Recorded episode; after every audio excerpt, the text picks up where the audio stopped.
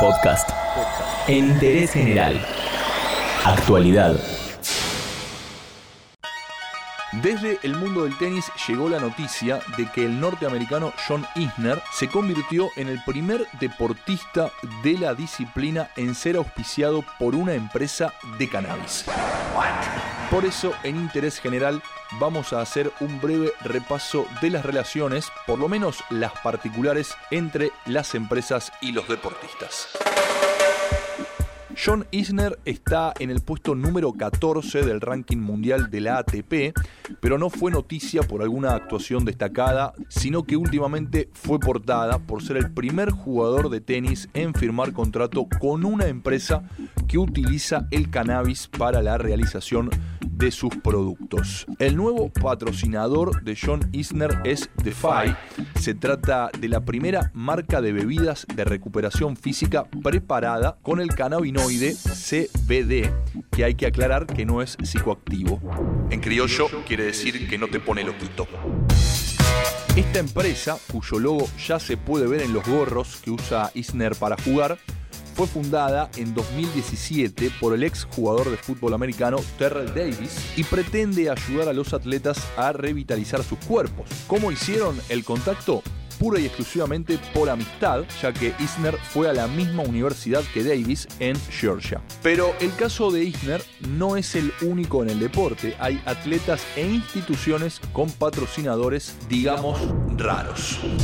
Un caso que se hizo muy popular hace algunos años fue el del Washington Square Football Club.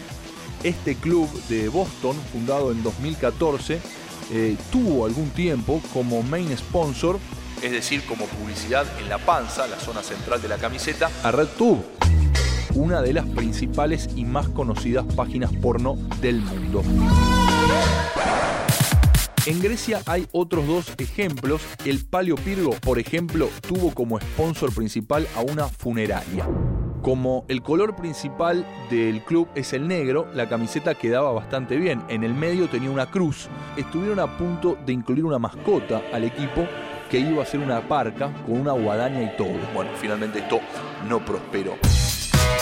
El otro club griego que se las arregló como pudo es el Deportivo Bouquefalas. En la temporada 2012 su camiseta rosa lució el anuncio del principal burdel de la ciudad de Larissa, de donde es el club. Incluso en la presentación de la camiseta y el sponsor, los jugadores posaron con la nueva indumentaria y algunas mujeres que trabajaban justamente en ese lugar.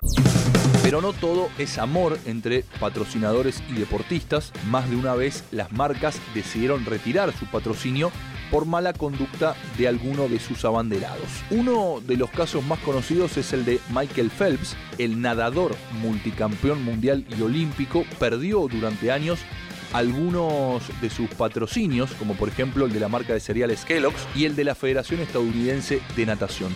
El motivo lo escracharon con una foto mientras fumaba marihuana en una pipa. Otro muy relevante, tal vez el de mayor repercusión, es el caso de Lance Armstrong, el siete veces campeón del Tour de Francia, encarnó al héroe del siglo XXI, pero más tarde sorprendió al mundo al admitir durante un programa de tele haber hecho trampa para cubrir el consumo de sustancias prohibidas para sacar ventajas de sus oponentes en el ciclismo. Más de 50 millones de dólares en patrocinios encabezados por Nike desaparecieron para Lance en el acto. A María Sharapova le pasó algo similar. La tenista perdió los auspicios de Nike, Tag Hour y Porsche luego de que diera positivo en un control antidopaje. Un caso un poco más oscuro es el de Manny Pacquiao, el boxeador filipino de interminable carrera. Alguna vez perdió su relación comercial con Nike luego de declararse abiertamente homofóbico. Sí, y no es gripe, gordito. El caso de John Isner revoluciona el mundo de los patrocinios, pero no es el único ni el último que va a llamar la atención. Por eso, en interés general, repasamos brevemente algunos casos bastante particulares.